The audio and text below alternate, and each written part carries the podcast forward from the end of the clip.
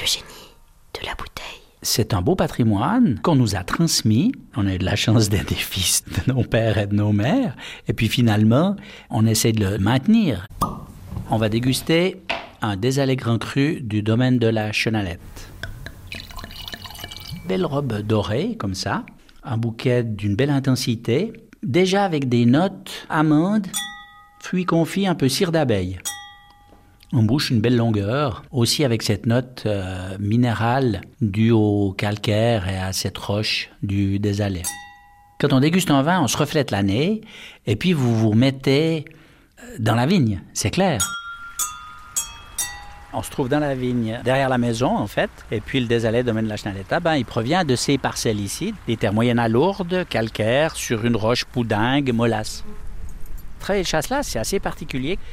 C'est un cépage qui exprime aussi très bien le terroir. Il y a un savoir-faire qu'on a dans la région. Si vous travaillez bien, eh bien, il s'exprimera euh, superbement bien. Le désalé, il doit être bon quand il est jeune, mais il gagne avec les âges. Et pas tous les terroirs sont comme ça. Alors là, on est dans la caverne d'Alibaba. C'est où on a tous les tout vieux millésimes. C'est déjà les 86 là. Bon, je les prends au hasard, mais j'en ai des plus vieux. Le vin, c'est comme un humain.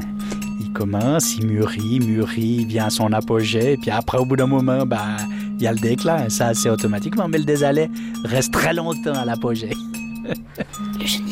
Jean-François Chevalet, vigneron au domaine de la Chenalette, désalé.